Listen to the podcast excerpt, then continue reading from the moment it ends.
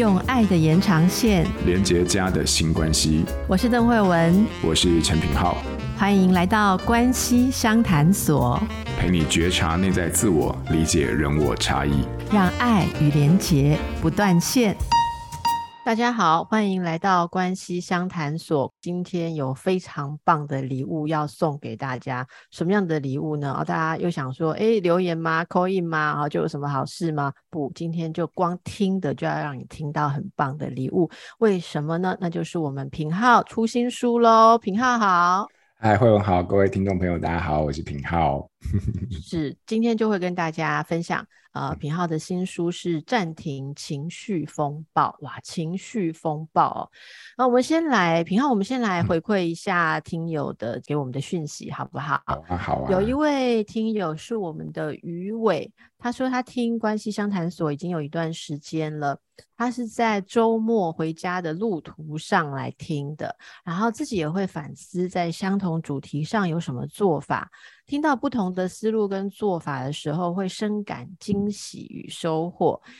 余伟也会把喜欢的主题分享给朋友，他觉得我们节目的长度跟内容很适当哦，有趣的主题也可以听很多遍与消化，意思就是呃，可能重听也还觉得有趣吧。好，谢谢两位在讨论过程中提供许多解方，对很多理不清的关系有了新的理解。好，那我就谢谢于伟的分享喽。那平浩觉得呢，要给于伟什么回馈吗？嗯哦，非常谢谢于伟，就我觉得你你提到好多那个回馈的地方都很具体，然后这个其实对我们在整个定位自己哎的方向，或者是内容，或者是时间的拿捏上面，其实给了出了一个很很具体而且很很很好参考的一个回馈，谢谢。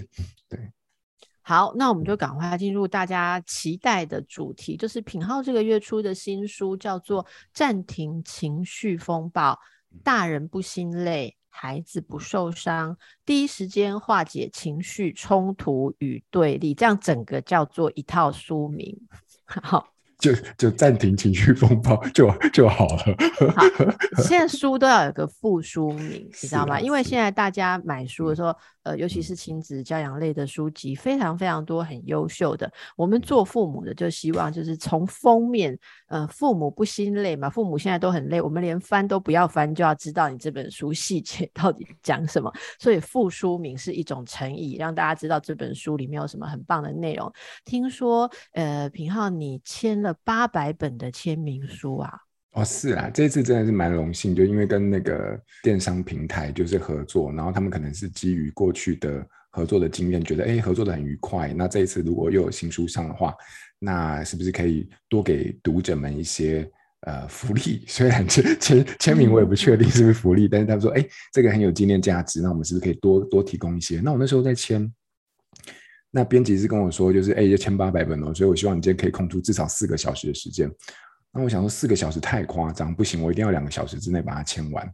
好，然后我就在签的时候我就后悔了，我想说天哪，我叫好险，我今天叫陈品浩，我不叫什么陈龙龟或陈龙陈宠龙之类的，你知道吗？我在签到哭出来，有在我目标的底下把它完成，但也是很感谢大家的一个肯定啦，大概是这样子。今天我们就来跟大家分享一下这本书。目前大家如果想要先睹为快的话，嗯、博客来已经是开放可以购买哦，所以今天品浩跟我们分享一下内容，另外也。会准备三本新书给长期支持我们节目的好朋友，怎么样得到呢？嗯，听完今天的节目要听完哦哈。那听完今天的节目，在节目的许愿池里面分享一下自己是如何帮助自己或是帮助孩子啊。那这个帮助的范围当然很大，我们今天要谈的就是你们如何暂停情绪风暴。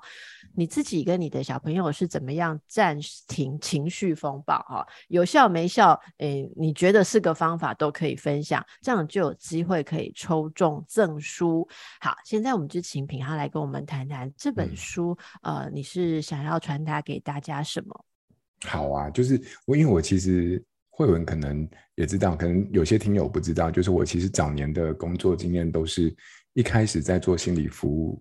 其实都是国中小开始啊，然后最后开始就是到高中大学。那其实以前在国中小，我们在呃做这个专业人员的辅导的时候，其实最多转介到我们辅导室的，呃，都是对立反抗的孩，呃的的孩子啊，或者是这个情绪暴冲啊，好，那还有伴随有时候会有一些临床上的一些困扰啊，比如说像是注意力不足过动啊，或者是啊、情绪障碍啊等等。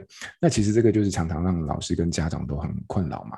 那我们其实很多时候，诶，在学校里面做心理辅导，大半的时候，就是说其实也是在协助孩子做情绪跟行为的一些自我的调控。那这么多年下来，我发现其实有时候是这样，就是说跟孩子在辅导关系有有大部分的孩子，其实我们关系到了一定的程度跟信任之后，其实问题你就会发现它就是出现一个改善的趋势了。可是仍然会有一定的呃比例，有时候孩子他需要的不只是关系，关系只是基础，他需要更多面向的介入。那那我发现这些孩子有时候呃更对于家长跟老师来说，其实那个困扰跟。呃，负荷其实是蛮大的。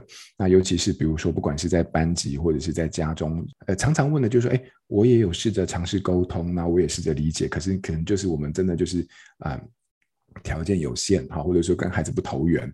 可是这个问题，孩子的情绪或行为问题，真的又造成这个团体或者是家中的这个困扰的时候，那该怎么办？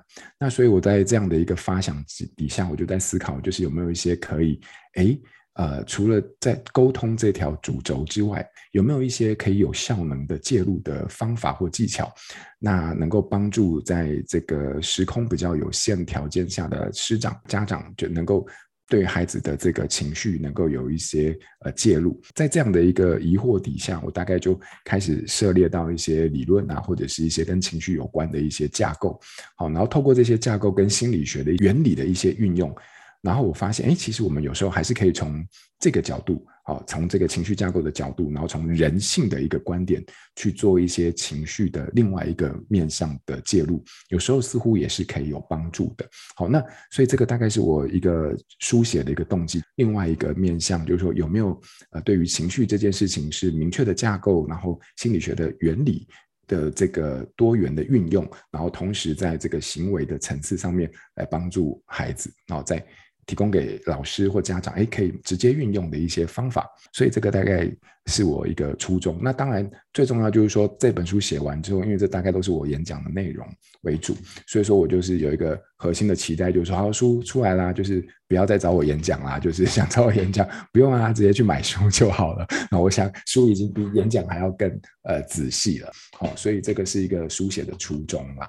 对，能不能请品浩可以、嗯、呃用？一两个例子哦，让我们关系相谈所的好朋友可以马上了解这个书大概有什么样精华的内容。例如里面有谈到一些情绪曲线，好，还有高效能的介入方法。我们可不可以用两个例子，呃，来让大家感受一下这呃这是多么好的一个方法呢？好啊，我在里面有一个很明确的架构，就是情绪它其实不是说一来马上就是从平静马上就到爆炸的。你会发现大部分的人，尤其是。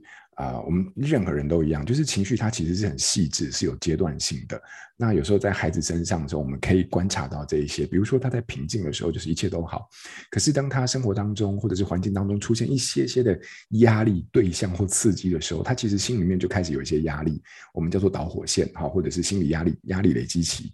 然后等到这个刺激啊，或者是这个让他有压力的东西没有办法改变的时候呢，它持续存在的时候，它其实就会开始变成生理上的一些或行为上的一些躁动。等到这个压力持续的进来，然后这个行为的躁动都没有改变的时候，它其实很快就会变加速，然后再到最后我们看到那个最后爆炸的阶段。那爆炸的时候就是不外乎就是自伤、尖叫，然后逃跑或者是攻击，然后等到发生完这些事情之后，再慢慢到恢复的阶段。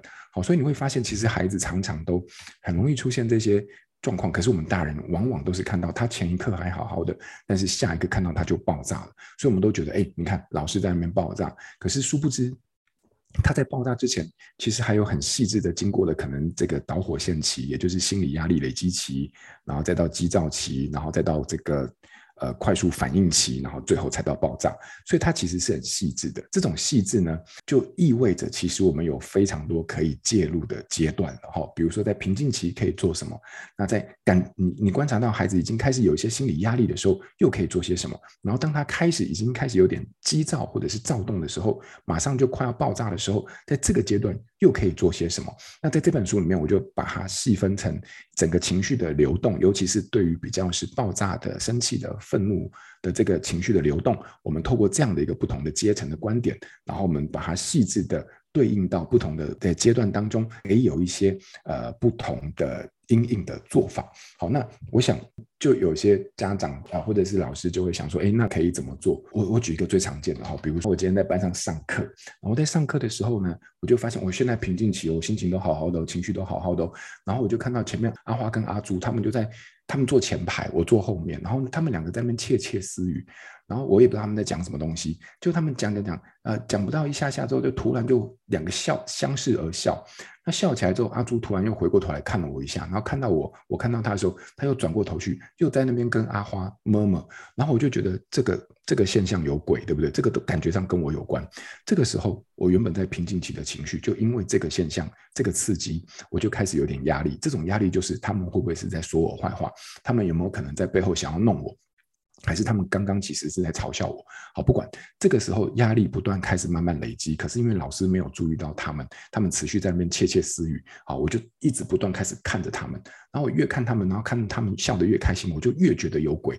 然后这个时候阿花又突然转过头来看着我，然后又笑了一声，然后呃又笑出来，然后再转过回转头回去继续讲话，我就觉得该死，一定是跟我有关。这个时候我从压力就开始变成有一点激动了，对不对？因为我就觉得为什么一定要弄我，然后每次都在背后。弄我，我又非常在意人际关系。好，这时候我在看着他，然后眼睛瞪大，想要给他一点警告，对不对？就不要再弄我喽！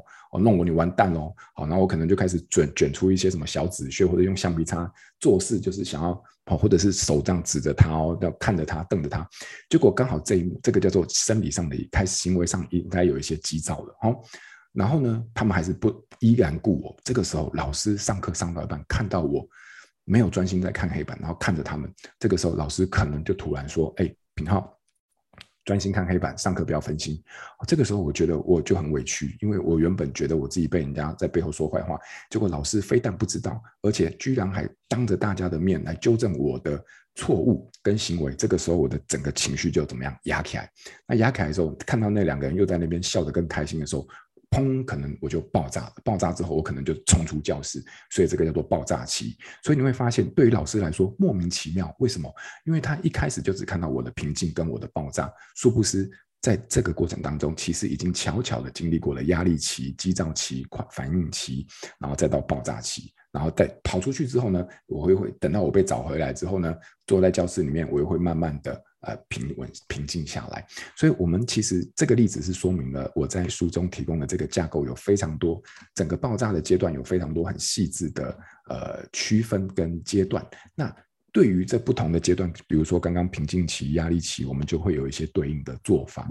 好，那可能有些老师就会想怎么做？我我觉得我可以跟大家分享一些小技巧，比如说我最常用的一个方法，我会跟老师们讨论，就是说，哎，你发现家小朋友或。班上小朋友已经快要有点躁动的时候，就是坐不住，或者是情绪已经要起来的时候，其实我们有一种转换框架的对话的方式。它的原则很简单，就是把这个把孩子生气的这种行为啊，变成是一种求助的行为。你可以默默的去转换那种孩子的行为的意义啊。他用的方法很简单，其实就是一般的老师看到孩子在生气的时候，他会做的第一件事情就是冷静，哦不要生气，或者是深呼吸，看着我深呼吸，这些都可以。那这个其实就是在言语当中，其实就是说出了你正在生气，指明了你正在生气这件事情。可是有些老师或有些家长，他看到孩子已经激动起来的时候，可能快要爆炸的时候，他可能会走过去，然后他会淡淡的就问他说：“你现在有没有需要帮忙？我可以做些什么让你觉得好一点？”好，你会发现这个问题其实基本上他仍然是。感知到孩子的情绪，可是他问的问题，无形当中把你的行为透过这样的问题重新定义成一个，其实这是一个需要求助的行为，或者是这是一个需要被帮忙的行为。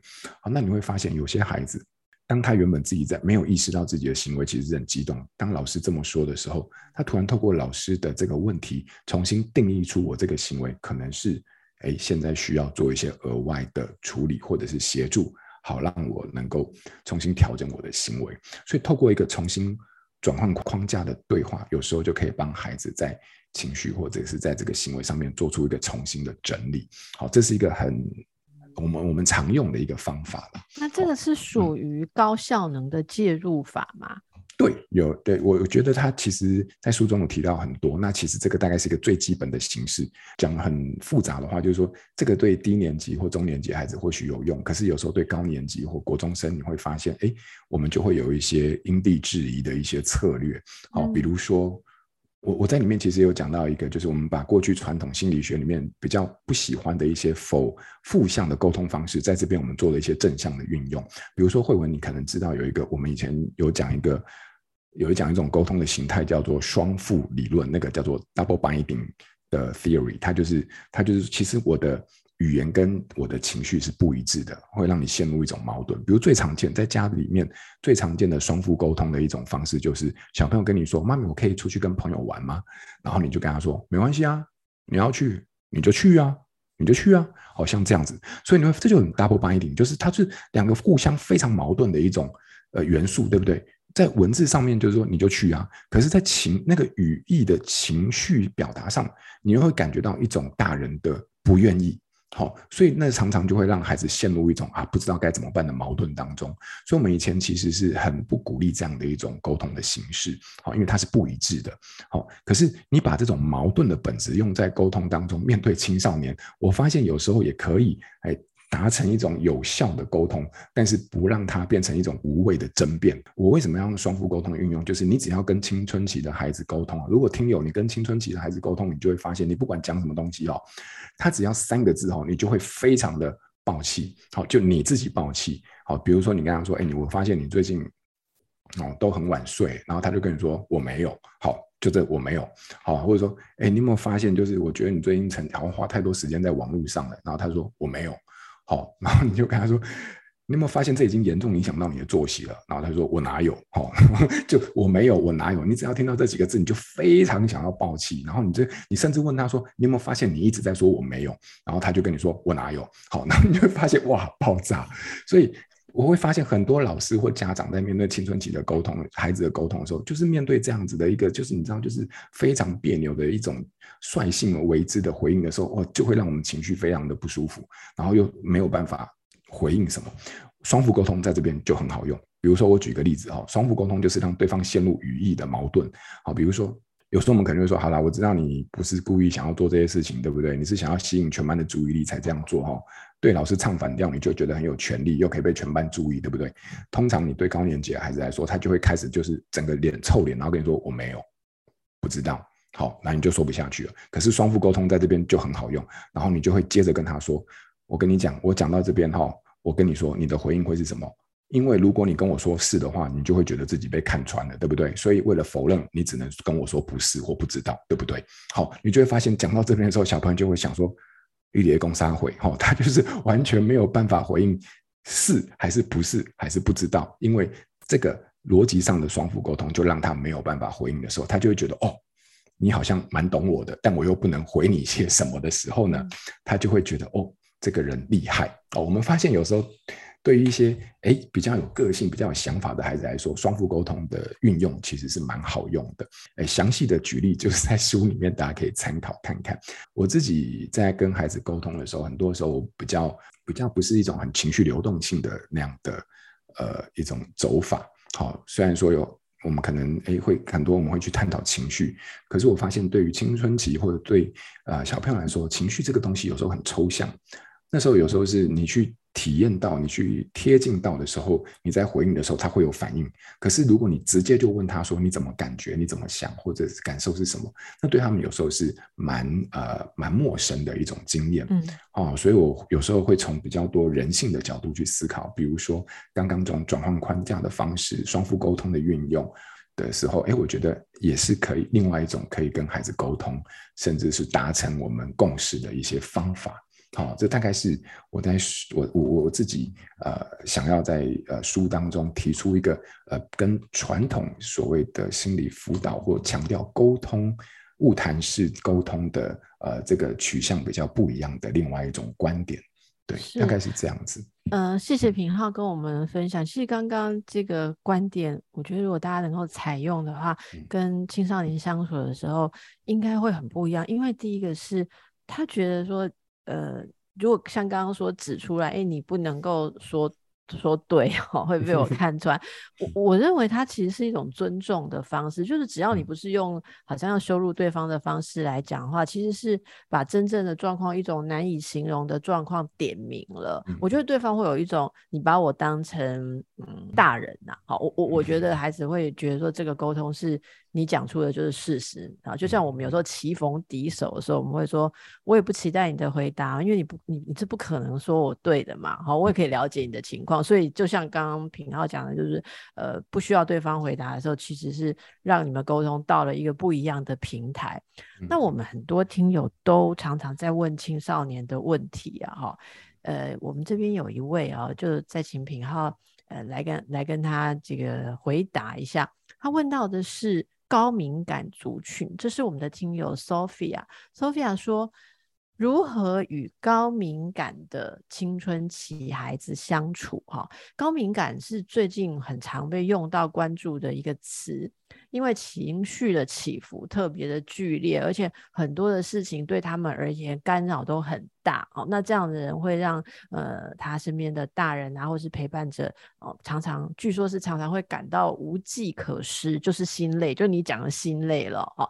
针对这个 Sophia 的问题，品浩是不是也可以用你多年陪伴啊青少年的经验来给这些大人哦一些建议？如果他家的孩子是高敏感孩子，子的话，嗯，哎，慧文，我这边我可不可以借用你的经验？因为我不确定，我我想问，你觉得你是高敏感吗？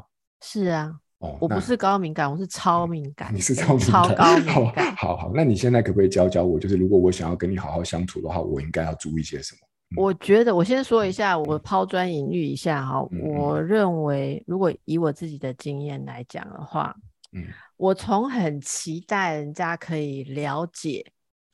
到后来，我觉得只要能够不要再把我打得更糟，或者说不要落井下石，给我一点空间就好了。所以我应该说，我想这样回答这个问题。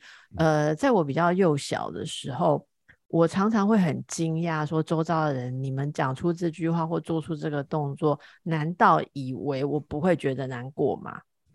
好，例如说呢。我印象很深的，你既然说起，我突然间童年的记忆被打开了，糟糕哈！今天换个角色好了哈，我难得可以被智商。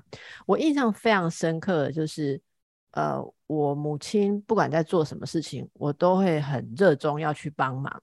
那我热衷要去帮忙，是因为我本来就是一个呃好奇心很强的小孩，然后什么事情都想要自己参与、他自己解决的那种小孩。但是呢，我经常有一种经验是在参与处理的过程当中，因为我想要处理事情的方式，例如要修理一个玩具还是什么样的东西，跟大人想要做的下一步不一样的时候，我就会立刻遭到严厉的斥责。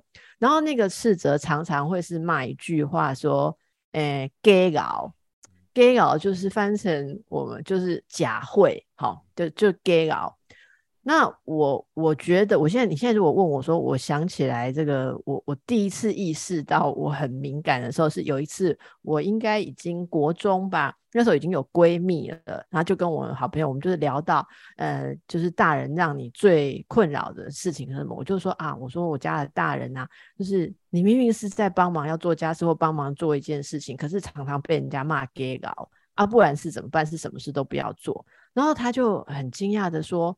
啊，这样子有什么不好吗？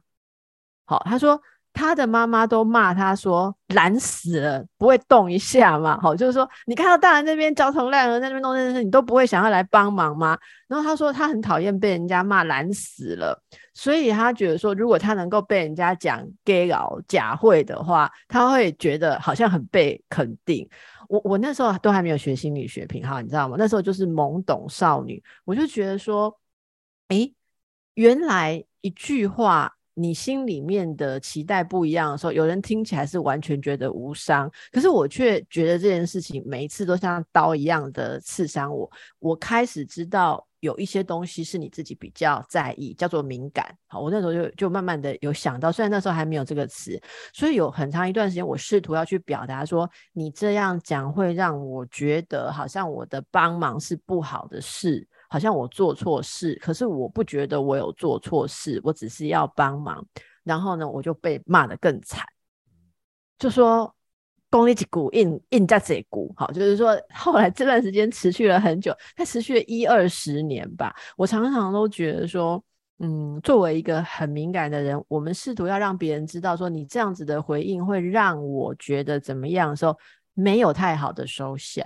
我我其实一直想写一本书，就是世界很粗糙。但我们还是要活下去。嗯、我一直想要写这样的一本书，可是好像有人已经写了类似的东西，所以我我只能跟大家讲说，因为平常问我嘛，我以前就是你，我希望怎么被对待，我希望你可以知道这样会伤到人，但是我已经经历到这样子等待别人要知道，好像不是一个方法，所以我现在是真的已经退而求其次到说，呃，我自己知道我被什么东西伤到。然后我只求对待我。假如说你说你对待我，你伤到我，或让我自己在陷入自己的敏感的时候，你不要再逼过来了。你让我有一点空间，或我这时候跟你划界限的时候，你不要再白目的过来说，哎，你为什么不让我靠近啊？因为人啊，为什么刚刚跟你讲一句话你就走开啊？你就让我走开，因为你不要再逼过来，再 逼过来后，我就我就会做出动作来。好，以上呢就是高敏感的人这个呃非常不艺术的方法。好，那不知道品号，你有没有什么更好的建议？其实我我觉得从你的经验里面，其实已经带给我们蛮蛮重要的一个理解，就是你知道，很多时候就是很多的伤害，其实就是来自于自以为是的以为啊，好，但是就是或者是好意，不管，反正我我觉得我自己其实，在关系里面。呃，或在治疗里面，我或者是在一般的生活里面，我觉得我我学到一课，其实跟治疗无关，就是在任何现象之前，我不急着就是先下评价，我觉得评论，嗯，对，评论，我觉得我我试着先。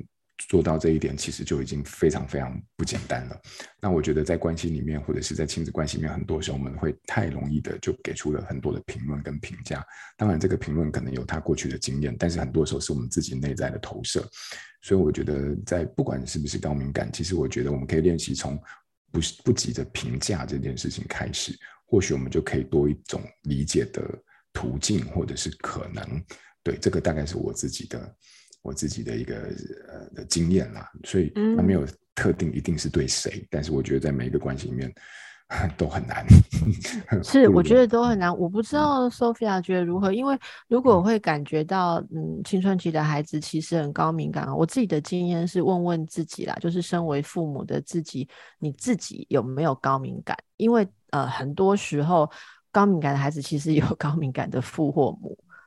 那怎么造成呢？是直接基因传递过去的，还是其实小孩子在相处的过程当中，因为你很敏感，所以他也学习到情绪跟事件刺激的很多连结。好，这个非常难讲。那也许可以看看品浩老师的书，因为里面如果我们能够呃先来照顾自己，例如说我们自己的情绪也是有七个阶层，那个曲线慢慢的在移动的时候，自己就可以开始觉察跟自控的话啊，那就不会是。两个情绪炸弹一起在那边呃互炸。那么今天节目的最后，我们还是要请品浩来提供我们一个呃暂停情绪风暴的一个新练习，一个心灵的练习，好不好？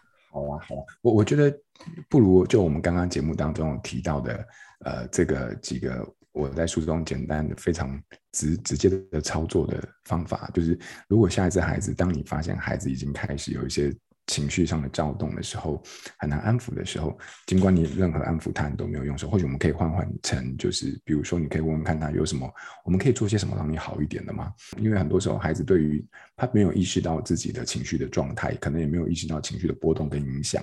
但他甚至可能不学，没有意识到自己的情绪其实可以透过一些方法来做一些调整的。好，那当你问出这个问题的时候，或许就是引导他开始在思考下一个呃怎么自我调节的开始。好，不妨我们就用这个做一个简单的练习就好。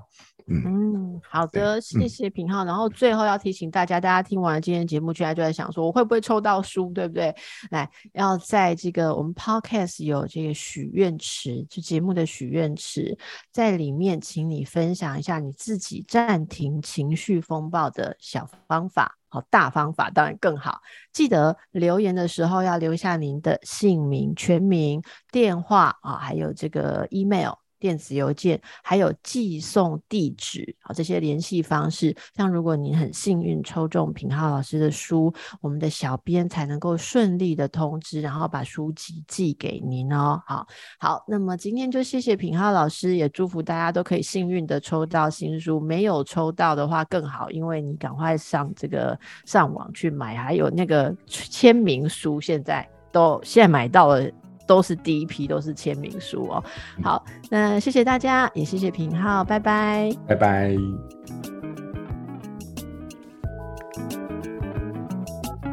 亲子天下 Podcast，周一到周六谈教育、聊生活，开启美好新关系。欢迎订阅收听 Apple Podcast 和 Spotify，给我们五星赞一下。也欢迎在许愿池留言，告诉我们。我们下周五再会。